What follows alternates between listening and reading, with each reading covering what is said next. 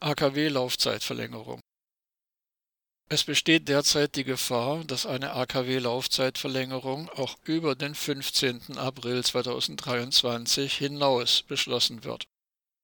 Wie kaum anders zu erwarten, hat der Deutsche Bundestag die von der Ampelregierung vorgelegte Änderung des Atomgesetzes am Freitag, 11. November, abgenickt und damit die AKW-Laufzeitverlängerung beschlossen. Formal ist der Atomausstieg vom 31. Dezember 22 auf den 15. April 23 verschoben worden. Damit ist nun die Tür geöffnet, um die AKW-Laufzeiten in Deutschland auch über den kommenden April hinaus zu verlängern.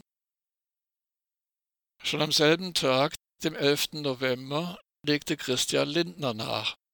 Der FDP-Chef und enthusiastische Porsche-Fahrer sagte in einem Interview, Zitat, ich wäre sofort bereit zu sagen, wir machen in Deutschland ein Tempolimit, wenn die Kernkraftwerke länger laufen.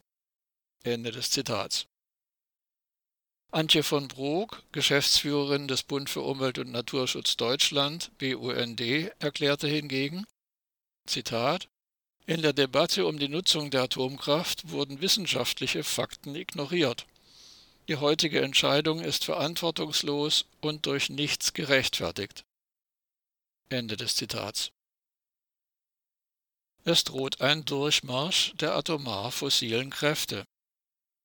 Die Forderung steht im Raum, dass auch die drei Ende 2021 abgeschalteten Atomkraftwerke Brockdorf, Kronde und Gundremmingen C wieder aktiviert werden. Technisch ist dies leider möglich. Besonders riskant ist die AKW-Laufzeitverlängerung in Hinblick auf das baden-württembergische AKW Neckar-Westheim, in dem seit 2018 jedes Jahr neue Risse entdeckt wurden.